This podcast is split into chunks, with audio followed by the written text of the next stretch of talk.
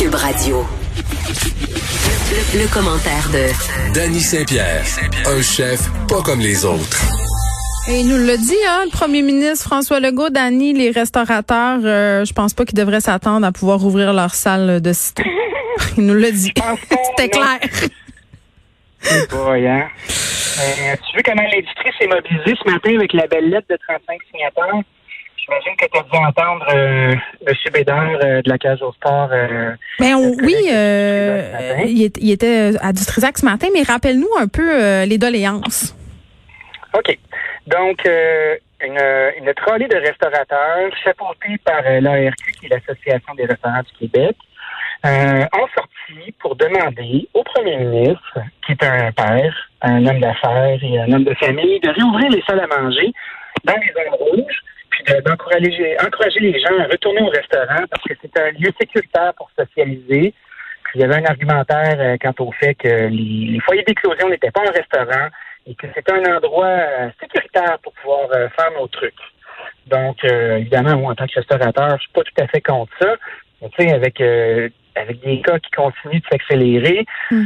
Le fait que d'après le- d'après moi, le 28, euh, ce sera pas la date de la fin de notre grand. Mais non, on l'a peu dit. Il l'a dit tantôt, là, François Legault. là, ils vont nous faire des annonces en début de semaine prochaine pour ce fameux 28, mais ils nous préparent déjà à, à nous faire à l'idée qu'on va pas réduire les mesures sanitaires. On nous a pas dit qu'on allait les, les rendre plus sévères, c'est-à-dire en ajouter, mais il n'est pas question d'y mettre fin. Puis, tu sais, j'étais quand même sensible à son argumentaire euh, à Monsieur Legault parce que moi, je suis, je milite en fait pour que les restaurants euh, puissent rouvrir. Je trouve que effectivement, euh, même si on a vu certains cas de délinquance d'Annie, là, euh, pour ne pas nommer le cas du karaoké euh, puis du resto à Laval, là, ça se passait bien. Sauf que c'est vrai ce qu'il disait euh, François Legault, tu sais.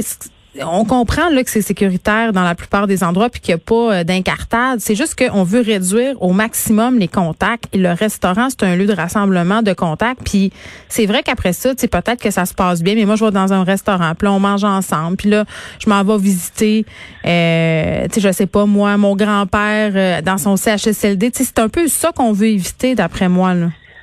Tout à fait. Il faut se rendre à l'évidence que notre vie va être sur pause pendant un bon bout de temps. Ça, se matérialise par quelque chose qu'on comprend bien, les restaurants, les rassemblements, puis tout ça. Euh, tu sais, il va falloir sacrifier des industries.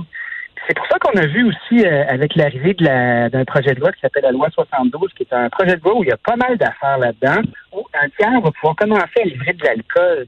Fait que Je pense qu'il commence à nous préparer en assouplissant certaines règles où un tiers, exemple, Uber Eats ou euh, DoorDash ou à la carte express pourrait livrer de l'alcool, puis aussi qu'on puisse moduler le prix des bouteilles parce qu'il y a un règlement à, à nos jours qui dit que le prix que tu peux vendre euh, ta bouteille de boisson qui va sortir de ton resto, elle doit être au même prix euh, que ta carte des vins. Oui, parce que là, je pense qu'il faut, euh, je pense qu'il faut rappeler aux gens, c'est important là de comprendre ça, euh, que les restaurateurs tirent la majorité de leur profit de la vente d'alcool. Tu sais, s'ils vendent pas d'alcool, si les bouteilles de vin sortent pas, euh, ils se rendront pas loin. là. Tout à fait. C'est pour ça qu'on voit qu'il y a une grande différence de prix euh, quand on achète une bouteille de, de vin euh, qu'on connaît de la SAQ. Euh, elle est souvent doublée ou même triplée. Parce que les marges sur la nourriture sont tellement faibles qu'on on doit, on doit se reprendre sur la boisson. Mais ça choque les gens d'entendre ça, là, de se faire dire que tu payes le double ou le triple de la bouteille quand tu vas au resto. C'est insultant. Ben, c'est qu'est-ce que c'est insultant de ne pas être capable de vendre les choses au vrai prix. Ben, c'est ça, l'assiette. la- L'assiette. Les gens sont toujours se dire, ouais, mais moi, je suis capable de le faire, mon steak à la maison. Ben, Puis fais-les. un steak 60 pièces, ben, fais-les déjà. Euh, puis fais ça beau comme euh, dans mon resto, s'il te plaît. Puis assure-toi que ce soit une viande de grande qualité d'un petit producteur qui est local. Tu sais, ça, c'est un tout autre sujet. Les grands, les grands fâchés dans ce qu'on se raconte depuis tout à l'heure, là, c'est les propriétaires de bars. Parce qu'avec la loi 72, il y a un assouplissement dans les règles.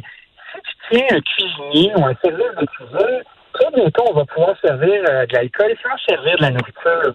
Ça, c'est un privilège qui était accordé aux propriétaires de bars. Et c'était une des dernières euh, sécurités de revenus que ces gens-là pouvaient avoir. Attends, que- Excuse-moi, ben je veux juste être sûr qu'on comprenne bien là, parce que c'est assez complexe ce dossier-là. Euh, ça, Oui, ça veut dire que moi, demain matin, si cette si cet addenda-là est adopté dans la loi, là, si les restaurateurs peuvent vendre du vin sans nourriture, Ça veut dire que je peux me pointer à mon restaurant préféré qui vend du vin et acheter une caisse. C'est ça que ça veut dire? J'ai, écoute, j'ai pas ce détail-là. Ce serait le fun parce que, écoute, ce serait de bons revenus. Mais c'est ce qui est demandé. Euh, C'est ce qui est demandé par les restaurateurs. C'est demandé par les restaurateurs et bien, bien sincèrement, en tant que restaurateur, espérons de pouvoir le faire parce qu'on pourrait devenir des petits cavistes. Ce serait une façon un peu de twister. La même notion qu'on discutait hier, tu sais, avec l'importation privée et tout ça, la FAQ s'assouplit. On peut, euh, on peut façonner le commerce de détail à l'aide d'un permis. Moi, je trouve que c'est intéressant. Sauf que les propriétaires de bars, un peu, imagine le parallèle entre les chauffeurs de taxi et Uber, tu sais. Pour Mm. conduire un taxi pendant très longtemps, tu devais avoir un permis qui valait une fortune et c'est un permis que tu devais euh, payer très, très, très cher qui te permettait de pratiquer. Pour les propriétaires de bars, il y a une contingence. Tu peux pas t'ouvrir un bar dans tous les coins de rue. Euh, être un débit d'alcool, c'est un privilège que tu payes cher. J'ai un ami, moi, qui, euh, qui a racheté une taverne, ça lui a coûté au-dessus de 300 000 quand il avait une valeur d'à peu près 100 000. Fait que, tu sais, c'est ce droit de passage-là qui te permet de faire des marges exceptionnelles sur l'alcool. Donc, on, on, on en habille un pour en déshabiller un autre.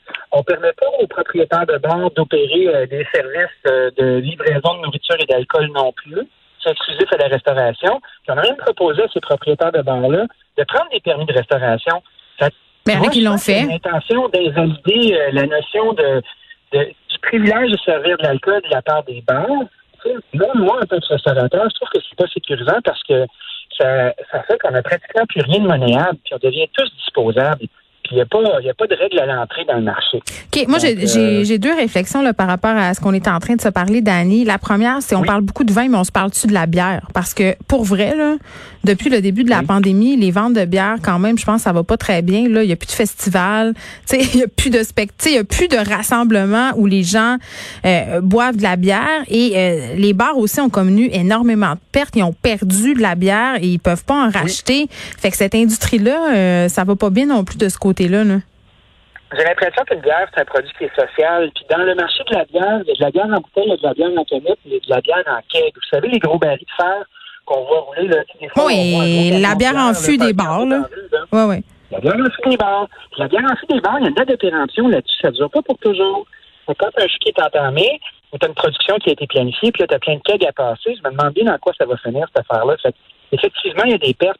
Il y a des pertes dans toute la chaîne d'approvisionnement, que ce soit euh, de la terre jusqu'à la table, les distributeurs, on en a déjà parlé, euh, les fournisseurs de légumes, d'emballage, de marchandises. Quand la restauration arrête, quand l'hôtellerie arrête, tous ces vecteurs d'économie-là s'arrêtent en même temps. Donc, fermer les salles à manger de restaurants, euh, ça implique une baisse de volume dans tous ces business-là. Qu'il y a un impact. C'est pas juste nous qui chialons, là. C'est une grosse partie de la chaîne d'approvisionnement de l'alimentation qui s'arrête. C'est un choix. C'est un choix à faire. OK, autre interrogation qui me venait euh, par rapport à notre discussion, Dani, et je me disais, OK, bon, si on fait tout ça, si on, on fait des modifications dans les lois pour qu'on puisse euh, avoir accès à du vin, est-ce qu'on va avoir le réflexe de, de s'en commander du vin? Tu sais, puis sous question, là, est-ce qu'en ce moment, c'est permis, mettons que je me commande un corps cuisse, euh, de me commander une petite bouteille de cellier du dauphin avec? Ben, moi, je pense que oui. Je pense que tu peux le faire euh, sans trop de difficulté parce que c'est un permis de restauration, puis la bouteille, elle est vendue avec ton corps cuisse. Mais est-ce qu'on a le réflexe de se commander de l'alcool avec notre, notre livraison? Ben ça, ça fait partie de la, de la responsabilité de marketing de l'entrepreneur.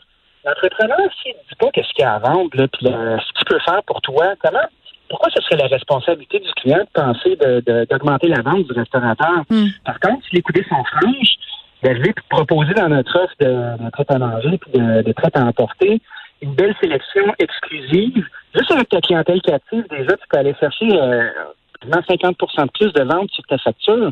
C'est énorme, ça paraît. Mais c'est juste certains types de restaurants. C'est. Pardon? Juste, pardon, c'est juste un certain type de restaurant qui va pouvoir s'appuyer sur la vente de vin. Il y a tous les restaurants.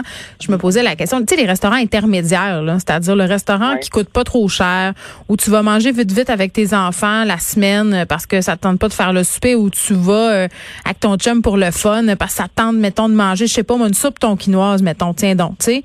Ceux-là, là, ils pourront pas se fier là-dessus, là, la, la vente d'alcool. Ben, pourquoi euh, pour- on a l'occasion d'être dans un endroit où on peut faire ce qu'on veut. On a un marché qui est ouvert, on a des clientèles qui sont là, puis qui se promènent de restaurant en restaurant.